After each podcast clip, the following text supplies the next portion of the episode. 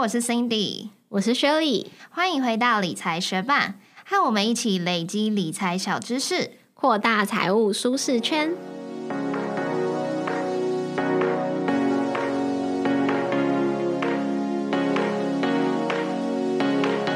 在节目开始之前，我们想要来念一则学伴在 Apple Podcast 的留言。他的名字是感恩的心二点零。他说听一次就决定订阅了，讲话的语速还有内容我都很喜欢。谢谢感恩的心二点零给我们的五颗星，非常感谢你的支持，让我为你高歌一曲。感恩的心，感谢有你。节目准备开始喽。很多 ETF 都是追踪指数，按照指数的成分股来投资标的。那即使是主动型的基金，也就是有基金经理人操盘，基金经理人也很常会参考指数的组成来作为投资的依据。然后也有蛮多资深厉害的散户也会参考指数啊 ETF 的内容作为投资的参考。所以了解指数也是一件我们很值得下的功夫。那我现在问你，你现在脑中可以想到三个你最常听到的指数是什么？台湾五十。S M P 五百，还有道琼，跟我想的一样。那我们上礼拜不是有介绍过《买下全世界》这本书吗？嗯。然后作者在书中有列下四家公司。然后你刚刚说到的台湾五十就是富时指数公司编列的，然后 S M P 五百就是标准普尔嘛。那道琼的话就是道琼威尔指数。还有一家就是我们比较不熟悉，但是被作者列在第一位的，就是 MSCI，就是摩根史丹利资本。国际公司 Morgan Stanley Capital International，对，中文不太好记，而且它现在就如果我们在新闻上看到的话，它有一个正式的中文名称，就是名称。因为 MSCI 虽然是刚刚说的 Morgan Stanley Capital International 的缩写，不过呃，Morgan Stanley 在就是二零零零九年的时候已经从 MSCI 撤资了。虽然 Morgan Stanley 已经撤资了，不过 MSCI 这间公司还是继续保留这个名字，所以 MSCI 指数就是这间公司所编列的指数。那它指的不是单一的指数，MSCI 作为最具代表性的指数编列公司之一，他们所管理的指数超过二十万个，比我想象中的多好多。不过也不是每个指数都有每天更新的，其中只有一万两千档指数是会每天更新，但是有超过一千三百档股票型 ETF 有在追踪 MSCI 所编列的指数。嗯，听完上面两个数据，大家应该可以想象，MSCI 编列指数是涵盖全世界的。那它主要以国家、地区、市场跟产业不同的分类进行编撰。那 MSCI 不同的指数就有不同的编列标准，不过通常可以被编列进去的股票，通常就在它的国家或者是它的产业上就有一定的代表性跟竞争力。所以，当一个股票被编列进 MSCI 指数，或者是被剔除 MSCI 指数的时候，它的短期股价波动就会比较大，然后大家对它的看法也会有稍微改变。那 MSCI 指数的调整会落在二月、五月、八月、十一月，都会进行季度的调整 （Quarterly Index Review）。不过，其中五月跟十一月进行的调整也会被称作是半年度调整 （Semi-Annual Index Review）。它权重的调整幅度会比较大，然后成分也会有成分股的增减。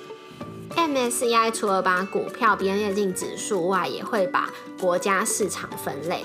那这个国家分类是每年调整一次，主要有分成这几个市场。第一就是已开发市场 （Developed Markets），第二就是新兴市场 （Emerging Markets）。那像是台湾就被 MSCI 分类在新兴市场。嗯，再来就是边境市场 （Frontier Markets）。那除了这三个。分类以外，还有一些是按照地区的特别分类，像是中东及北非，就是 Middle East and North Africa，跟 China Market 中国市场。那这个市场分类的标准是什么呢？主要有三个维度去衡量，一个是经济发展程度，这项条件只会用来确认说这个国家是不是有达到已开发国家的水准。那这个条件就是要本地居民的收入要连续三年大于世界银行高收入门槛的二十五趴，就会达到已开发国家的水准。第二个维度是市场规模及流动性，就是看它有没有达到 MSCI 全球标准型指数的最小可投资要求。举例来说，要达到已开发国家的市场规模，就必须要有五间公司，公司的市值是大于二十八亿美金的。那新兴国家则是要有三间公司，他们的公司市值大于十四亿美金。那边境国家则是要有两间公司，他们的公司市值是大于七亿美金。最后一个维度就是市场可及性，也就是是否容易让国际机构来投资，然后还有包含五个标准：对外资所有权的开放性、资本流入流出的变异程度、运营框架的效率、投资工具的可用性以及机构框架的稳定性。我想现在大家就是处于一个状态，你很常讲的那个眼冒金星，没错。对，好，那我们记不起来这些标准，或者是刚刚说的数据，那也没关系，因为我们也没有要进去这个 MSCI 里面当编转的那些人嘛。嗯。所以我觉得比较值得注意的就是，刚刚有讲到这个市场分类的标准会考虑到市场的可及性，也就是如果有个国家对外国人的投资限制重重的话，会导致它股票的可投资比例过低，那就会影响到指数的编列。那我们在一个大大叫做 F F A A R 的部落格中有看到，还有提到说 M S C I 指数会进一步以股票外国人持股空间作为调整的标准。外国人持股空间 （foreign room） 就是指说，在外国人可以持有的限额之中，还剩下多少空间。假设限制是五十趴好了，那其中的三十趴已经为外国人持股，那么剩下的空间就是三十除以五十，就等于剩下四十趴。那假设是非成分股的话，外国人持股空间就需要在二十五帕以上才能被加入这个 MSCI 指数当中。那假设 MSCI 的指数中的成分股，这个外国人持股空间低于十五趴的时候，可能就会被排出这个指数了。不过，当外国人持股空间低于二十五趴的时候，就会开始逐步的调整这个比重，进而影响相关的资金，来拉低外国人持股数，以达到符合二十五趴的要求。广告一下，理财学办也有 Instagram 喽，快去 Instagram 搜寻理财学办，follow 我们，获得更多理财小知识吧。我们刚刚有讲到，有超过一千三百档股票型 ETF 都是以 MSCI 的指数为基础。那你知道其中最热门的是哪一档吗？我不知道，但是我现在在看你写的这个文章。那我看它这个上面的图表目测，看来是这个 iShares MSCI Emerging Markets ETF EEM 这一档 ETF 交易量是很高的。对，就是 iShares MSCI 新兴市场的 ETF。那根据 ETF Database 的数据，在十二月六号的时候看，EEM 的平均交易量有超过四千五百万美元，位居全球第四。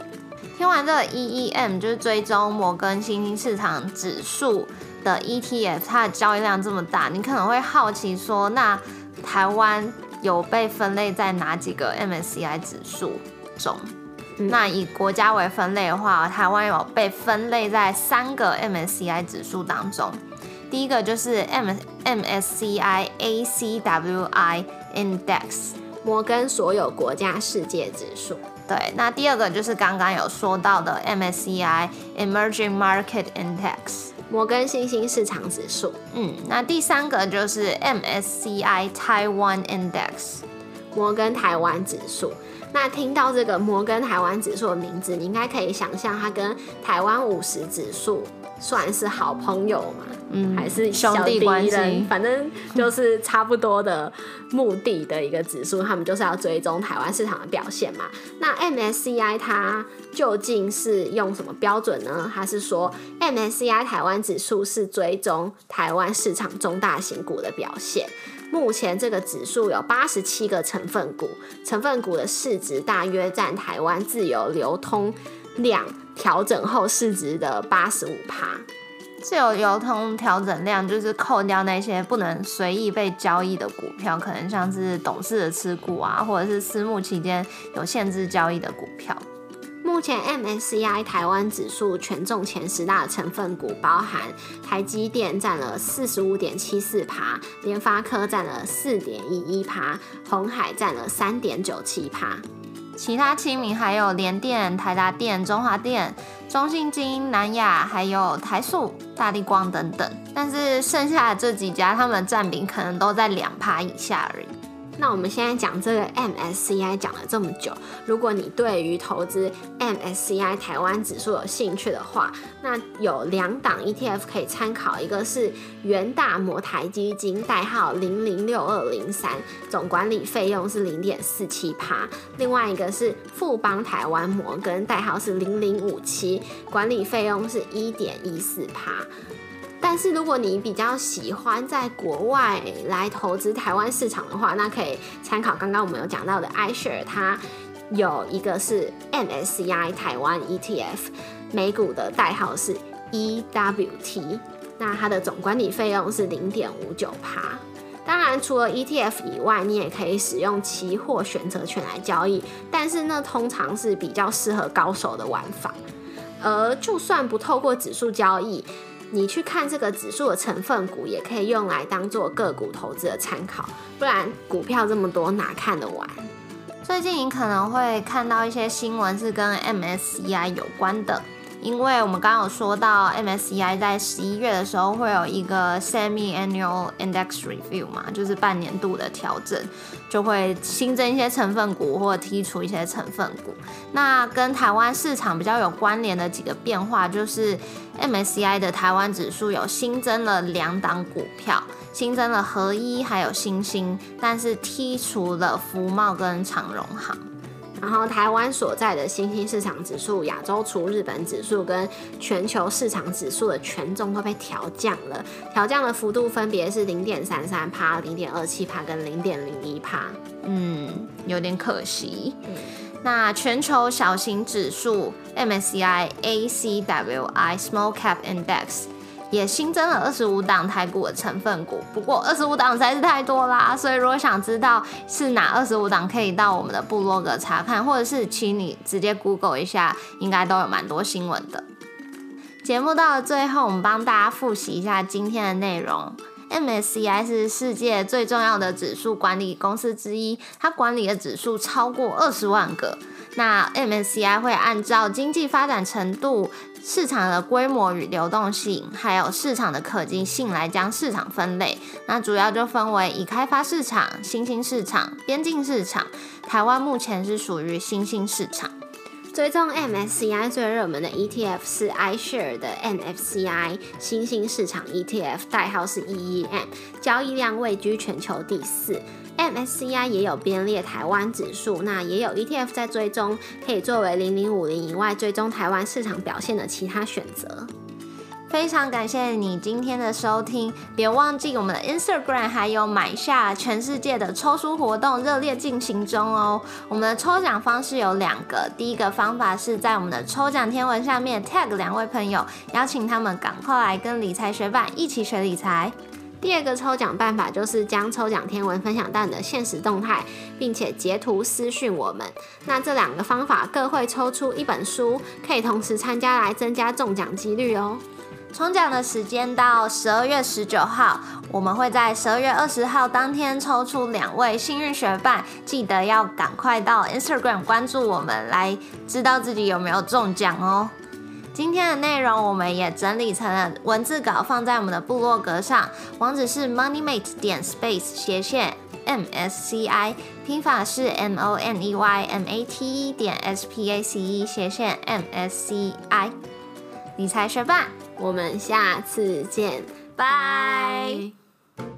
上个周末不是说我不能录 podcast，因为我们要出去玩，就是因为我阿妈八十四岁生日，所以我们一整个家族都要出出去旅行。有多少人？有二十几个人，然后我们去新竹的坚持，很漂亮，推荐大家去，而且就是上个周末天气超好的，很幸运。嗯，然后我们在车上的时候就是会聊天，阿妈就跟我同一车。那平常我自己是晚餐会回去阿妈家吃，那我的表姐她没有天天回去，可是她周末的时候也会回去，然后她她现在就是很健康，然后很养生，她都会自己煮一些菜，然后把阿妈家的剩菜全部带完，所以阿妈就很爱她，阿妈就那一天就是真心的称赞她，就说，哎。就是我的表姐的名字，然后说周七呢，然后我就说阿妈，你这个相反的意思就是说我很我很拍气，对，我就觉得很好笑。我以为你是要说你阿妈很讨厌拍气的小孩，也没有好不好？只是我的确是就是比较啰嗦，我可以想象，可以体会，感同身受，对，解回忆涌现。可是你跟我有什么吃饭的回忆吗？挑食的回忆，在选餐厅的阶段就可以感觉出来哦，真的吗？好啊，对，的确，而且我我突然想到一个，就是我小时候食量超小的，所以老师幼稚园的时候硬要就是帮我多盛的时候，我就是真的会很生气，因为我真是吃不完，然后我就是要吃到大家都全部都午休在那边睡觉，我还在那边吃，我就是很受不了你，我就吃不下，你为什么给我那么多？嗯，对。希望现在老师不会这样逼迫小朋友。看有没有新的健康管理标准普及到幼稚园里面。